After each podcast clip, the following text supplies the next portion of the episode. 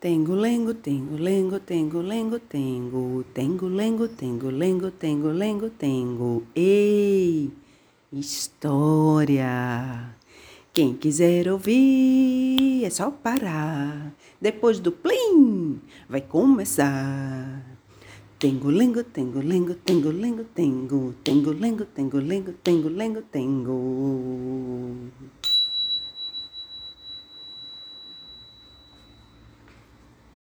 Beatriz era uma fada madrinha que trabalhava demais. Ela passava o dia inteiro cuidando de todo mundo. E todo mundo gritava para ser cuidado pela Beatriz. Tinha princesa que se achava feia, tinha príncipe que não sabia matemática, tinha rainha nervosa de tanto ouvir reclamação de rei, tinha caçador de dragões com medo do escuro tinha de tudo. E Beatriz dizia de mil modos diferentes que a princesa era linda até a beleza raiar. Ensinava matemática para o príncipe até ele entender. Levava a rainha para passear longe do castelo até ela se acalmar. Contava histórias para o caçador de dragões até ele dormir. E o celular de Beatriz não parava de tocar. Todo mundo queria falar ao mesmo tempo. E a fada botava todo mundo no colo, um de cada vez, é claro. Mas ela tinha um colo mais largo do que o mar. O seu abraço era mais apertado do que de urso polar. A sua voz era mais suave do que música de concha o seu sorriso mais gostoso do que chocolate branco. Os seus olhos eram doces que nem chuvisco. Todos adoravam Beatriz, porque ela deixava todo mundo feliz. Mas quem será que cuidava da Beatriz? Da fada, quando ela tinha medo de ficar sozinha. Quem dizia que era ela linda? Quando ela acordava toda descabelada, com olheiras e cara amassada. Quem conversava com a Beatriz quando ela estava infeliz? Afinal, quem botava a fada madrinha no colo? Ninguém. Ninguém. Ninguém. E ela sonhava com esse colo.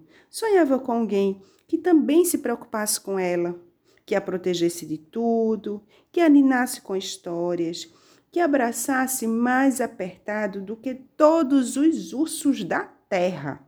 Mas ninguém aparecia. Quer dizer, até aparecia alguns bonitões. É verdade, Beatriz gostava muito de namorar. Mas, mesmo apaixonados, todos os namorados acabavam no seu colo e ela cuidava deles, como cuidava de todo mundo. Mas nenhum deles cuidava dela. É, bem, pelo menos nenhum cuidava do jeito que ela sonhava. Isso a deixava com a tristeza que não passava, mesmo quando ria de alguma coisa. E de tanto botar todo mundo no colo, Beatriz foi ficando com uma dor nas costas tão forte, uma dor tão pesada, que ela acabava o dia toda doída, toda curvada, toda quebrada, toda corcunda, que nem um ponto de interrogação. Um dia, de tão corcunda que estava, ela não conseguiu sair da cama e ficou deitada, deitada e empenada. E a dor nas costas não passava. Aliás, essa dor só aumentava a cada visita que a fada recebia. Afinal, em vez de se preocuparem com ela, as pessoas só a visitavam para pedir ainda mais colo. Então, elas chegavam e entravam, chegavam e entravam. É que casa de fada madrinha não tem porta nem campainha. Todo mundo entra e pronto, começa a ladainha. E Beatriz, mesmo empenada, mesmo quebrada, mesmo curvada, acabava dando colo para todo mundo. Assim, a fada ficou realmente corcunda de dar dó. Ou melhor, ela ficou corcunda de dar nó. Ficou com os braços enrolados nas pernas, com as pernas enroladas nos cabelos e os cabelos enrolados nas ideias. Mas em vez de ajudarem a Beatriz a se desenrolar, as pessoas continuavam matraqueando ao lado dela, como se nada estivesse acontecendo, como se não vissem que a fada estava daquele jeito, toda destrambelhada. Então, tentando se desenrolar, Beatriz foi ficando cada vez mais vermelha, cada vez mais sem telha, cada vez mais sem orelha, de tanto ouvir as pessoas falando, falando, falando sem parar. E assim, zonza de tanto escutar. Beatriz não entendia mais nada do que cada um falava, só ouvia zumbidos. E chegou uma hora que a fada ficou com o ouvido tão entupido, tão entupido, que nem conseguia ouvir o que ela mesma dizia. Ah, mas aquilo deixou a Beatriz muito agitada, muito nervosa, muito irritada como nunca. E de tanto tentar falar, mas sem conseguir se escutar, a fada madrinha, que sempre tinha sido tão calminha, acabou dando um berro. Ah! E foi um berro tão alto que estremeceu todo mundo que estava lá. O que a fada berrou, ninguém entendeu, nem ela mesma, mas todo mundo saiu correndo sem nem olhar para trás. Uns acharam que ela tinha ficado doida, outros acharam que ela não gostava mais deles. Outros acharam que ela tinha ficado mal educada. Engraçado é que com aquele berro, a Beatriz se desenrolou das pernas, se desenrolou dos braços, se desenrolou dos cabelos, se desenrolou das ideias. Mas daí aconteceu uma coisa que deixou a fada bem assustada. Tcharam! É que de dentro do berro saiu uma fumaça meio azul meio verde, meio preta. E de dentro dessa fumaça saiu uma mulher, nem tão jovem, nem tão velha, mas com andar esquisito. A mulher saiu de dentro do berro. É, era lá que ela morava. Depois que apareceu, a tal mulher foi se chegando até Beatriz, sem falar nada. E aquele silêncio metia um medo danado na fada. E aquela fumaça metia um medo dobrado na fada. E aquela mulher que saiu de dentro do berro assustava demais a fada. E Beatriz não conseguia sair dali, calada, paralisada, encolhida de medo. Então a mulher chegou ainda mais perto e abriu um sorriso de sol para Beatriz e de dentro do sol, quer dizer, de dentro do sorriso, saiu uma voz que dizia assim: Eu sou sua fada madrinha querida. Então, com uma cara abestalhada de surpresa, Beatriz descobriu que, como todo mundo, também tinha a sua Dindinha, uma fada que adorava ler. Aliás, essa Dindinha gostava tanto de ler que, no lugar da varinha de condão, usava um livro enrolado em forma de canudo para fazer as suas mágicas.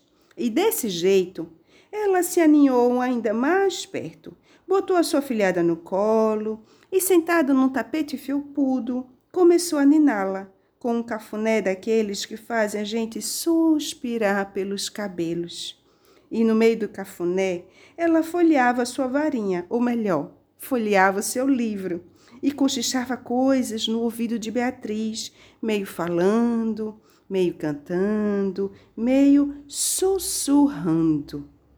Às vezes, a gente tem que gritar, que nem você fez hoje, mas só berrar não basta. Quem cuida de todo mundo precisa se cuidar. Assim, sem corcunda e desempinada, a fada filhada desligou o telefone celular e resolveu tirar um dia só para ela. Naquele dia, inspirada pelo que disse sua fada madrinha, a fada foi ao cabeleireiro e inventou um penteado bem maluco que sempre teve vontade de inventar. Comprou uma roupa ainda mais maluca que sempre teve vontade de usar. Tomou quatro sorvetes de morango que há muito tempo não tomava. Andou demais de bicicleta em Ipanema, de frente para o mar, como não andava há um tempão. E foi isso que aconteceu. E finalmente a fada afilhada ficou muito feliz. Mas depois dessa história, uma pergunta começou a engatinhar de boca em boca, de orelha em orelha, de nariz em nariz. Quem é que ia botar no colo a fada madrinha de Beatriz? E de tanto andar, Beatriz acabou esbarrando com um mago padrinho que também cuidava de todo mundo, mas não tinha quem cuidasse dele. Bem, pelo menos não cuidavam do jeito que ele queria. E o rapaz não era bonitão. Na verdade, era gordinho, não tinha cavalo, não tinha chapéu de mago, não tinha nenhuma pinta de galã. Mas tinha uns olhos, ah, que olhos! E quando Beatriz e ele se olharam, foi amor ao primeiro colo. Um colo tão grande, mas tão grande, que dava para os dois.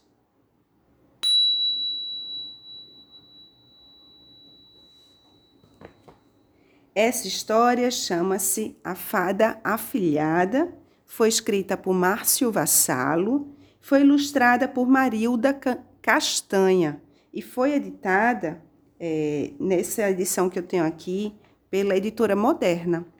É, Márcio Vassalo, quando falei com ele para ter autorização para gravar essa história e mandar para vocês, ele super autorizou e pediu também que divulgasse o Instagram dele. O Instagram dele é Vassalo, com dois S e dois L's, Márcio. Então é Vassalo Márcio, arroba Vassalo Márcio, tá bom? Ele, ele tem várias histórias muito legais. É, e também no, nas quartas-feiras, ele disse que quando começou a, a pandemia, ele começou a disponibilizar o acervo de livros dele e tal, a vender. Ele autografa o livro, né? as pessoas recomendam, pedem uns livros, ele autografa e manda para casa das pessoas. Nas quartas-feiras, ele tem esse momento para fazer isso. E ele pediu para divulgar também isso, tá? Então, se você tiver interesse em adquirir o livro dele e não souber muito bem como fazer, pode entrar em contato com o Márcio pelo Instagram e aí solicita o livro e ele manda numa quarta-feira e vai chegar na sua casa em algum dia, como uma bela surpresa, um belo presente. É isso, eu sou Verônica Violeta. É, gratidão por mais uma escuta num domingo, aqui um domingo chuvoso, nublado no Recife que, que nós tenhamos uma semana boa, tranquila, saudável, harmoniosa e até domingo que vem, se Deus quiser. Tengo, lengo, tengo, lengo, tengo, lengo, tengo.